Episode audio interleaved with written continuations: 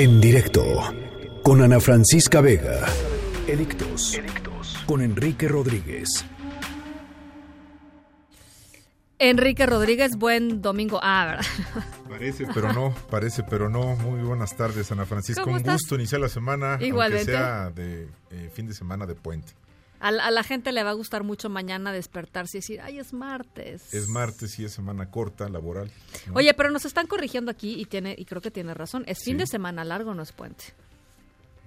Ok, Sería puente si, si el feriado fuera... es cierto. ¿No? es Tiene cierto. toda la razón, mi querido Alfonso Franco. Muchas gracias por escucharnos. Técnicamente tiene razón, Alfonso. Muchas gracias, Alfonso. Bueno, a ver, este, tú traes un tema interesante. Eh, Sí, muchas gracias, Ana Francisca. Se trata de el caso de Sergio Aguayo, que eh, ha trascendido eh, de manera muy intensa en medios y en, en diversos artículos de opinión en las últimas semanas y tiene que ver con eh, el derecho de opinar. Y este derecho de opinar que va a ser también eh, parte, materia de estudio de la Suprema Corte de Justicia, porque se busca que el caso de Sergio Aguayo pueda ser atraído por la primera sala de la Corte. El ministro mm, del máximo tribunal, Alfredo Gutiérrez Ortiz Mena, ya ha decidido intentar atraer el asunto. Tendrá que convencer a sus pares de la primera sala, que son cinco ministros, in- incluyéndolo a él, de que este es un caso de gran trascendencia, que no es solamente un litigio entre particulares,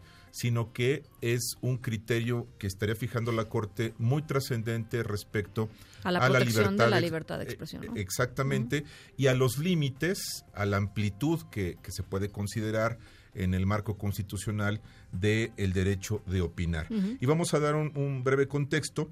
Eh, Sergio Aguayo Quesada, que es eh, politólogo y articulista del periódico Reforma, pues ha sido perseguido en tribunales por el ex eh, mandatario priista de Coahuila, Humberto Moreira, eh, por una publicación de 2016 donde habla de un tema de corrupción y se refiere a Humberto Moreira.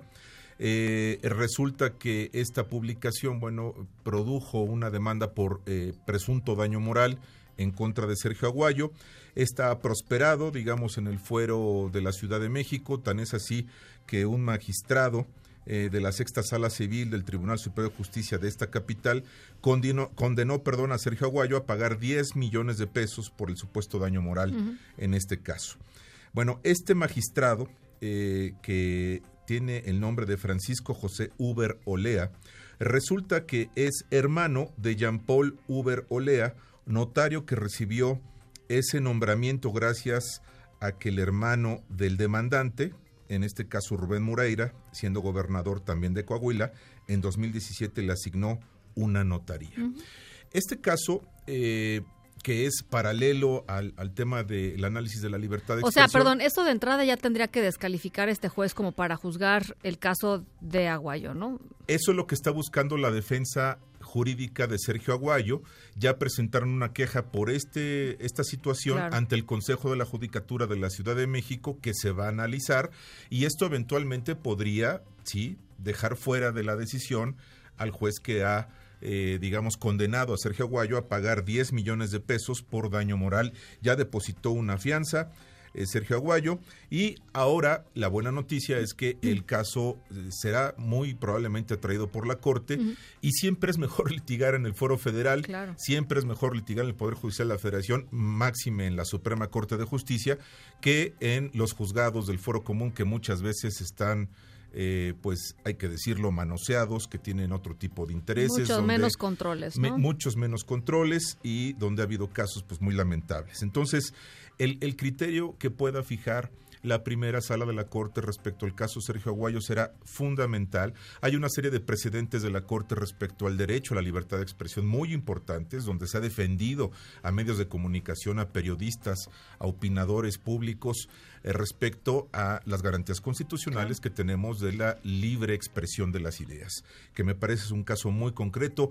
No veo cómo este magistrado sanciona o pretende sancionar a Sergio Aguayo por lo que es claramente una opinión. Es claramente, insisto, una opinión. Pero bueno, Es que además si se abre esa puerta, o sea, yo creo que lo, lo importante del caso, evidentemente, más allá de la persona Sí, de, de- del de- de personaje, Aguayo ¿no? de- y, de, y de lo que implica para él, digamos, una cosa de este tamaño, eh, eh, evidentemente, eh, si, si esto corre, ¿no? Y si efectu- efectivamente termina siendo sancionado, pues hay se siente un precedente gravísimo y peligrosísimo con respecto a lo que todos los que estamos en medios de comunicación podamos decir y podamos criticar y podamos debatir eh, en esto que, pues, que son los medios de comunicación que para eso están no este obviamente no no es un tipo no es un tema de difamación es un tema de libertad de poder decir nuestra opinión y en este contexto... Y de cualquier ciudadano. Sí, totalmente de acuerdo contigo. Y en este contexto, cuando se analiza este caso concreto, en el que nos vemos representados todos los que estamos frente a un micrófono, frente a una cámara y ejercemos esa libertad para poder opinar,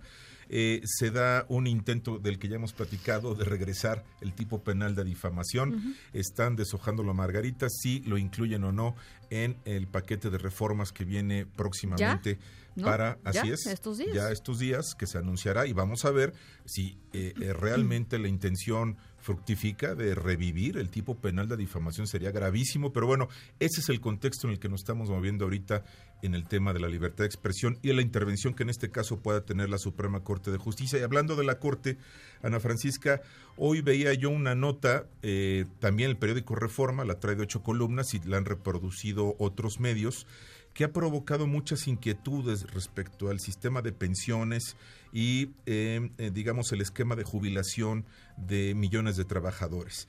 Eh, quiero entender, leí la nota, pero también analicé la tesis de jurisprudencia que se publicó y está en Internet, se puede consultar en la página de Internet de la Corte. Se publicó el 24 de enero y entró en vigor el 27 de enero.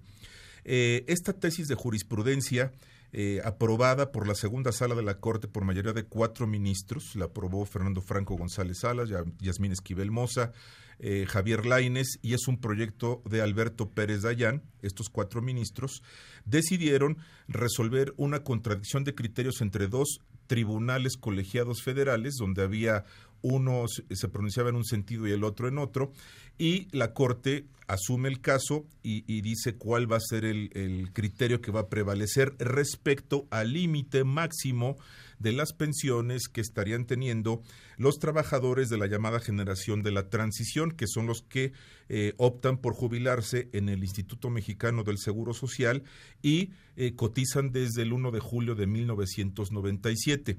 La Corte ha fijado que estos trabajadores tuvieron la opción de decidir sobre si su pensión eh, se iba a pagar con el ahorro de sus afores o se pagaría contra el erario público por una pensión que les estaría otorgando el Instituto Mexicano del Seguro Social. La Corte ha decidido que el tope máximo para estos supuestos será de 10 salarios mínimos, algo así como 36 mil pesos aproximadamente sería el máximo para fijar este tope de pensiones. Actualmente la ley, la, ley vigente del Seguro Social contempla 25 salarios mínimos, que es muchísimo más alto, pero estos trabajadores tuvieron en su oportunidad el derecho a decidir. Entonces es un criterio que sí provoca muchas inquietudes, pero que me parece a mí que es en el contexto de que estas 20 millones de personas que están en el supuesto, pues eh, tengan que ajustarse al tope máximo de los 10 salarios mínimos, que es la ley de 1973, a la que pertenecía su sistema cuando se tomó esta decisión. O sea, en algún punto estos 20 millones de personas decidieron. Decidieron. Eh, uno, uno o lo otro. Creo que la posibilidad de que se pueda ir a 25 salarios mínimos colapsaría el Sistema Nacional de Seguridad pues Pública este y probablemente el Instituto Mexicano del Seguro Social. Creo, a reserva de que preliminarmente he revisado la tesis y habrá que ver cómo viene el tema a analizar en la Corte, eh, podamos establecer con más detalle lo que eh, se establece en esta tesis de jurisprudencia que ya está vigente justamente desde hace una semana. Entonces, no es que les hayan cambiado las reglas del juego ahora, sino que básicamente pues tuvieron un chance en algún punto de elegir. Así es. Y este eh, ese régimen estaba con la ley anterior en un tope máximo de 10 salarios mínimos y este grupo de personas pues buscaría que con la ley vigente se les dieran 25 salarios mínimos, pero la Corte ha dicho, tú te ajustaste a ese régimen y tienes que recibir como tope máximo 10 salarios mínimos. Es lo que ha decidido la Suprema Corte de Justicia de la Nación. Pues va, va a, mover las aguas, ¿no? Mucha preocupación, mucho Son 20 millones de trabajadores. Pero creo que nosotros tenemos el deber de decir técnicamente lo que está en la mesa, ¿no? Analizarlo y también ver los casos concretos, porque depende mucho de la temporada. Ahora, estoy segura que muchos de estos trabajadores pues ya se jubilaron. Así es. ¿No? O sea, muchos de estos ya ni siquiera este e, e incluso algunos eh, creo que hicieron aportaciones voluntarias para tratar de incrementar el monto de su pensión cuando lleguen a cumplir los requisitos que determina la ley. Eh, habrá que analizar cada caso concreto, pero la decisión de la Corte eh, está bien clara, ¿no?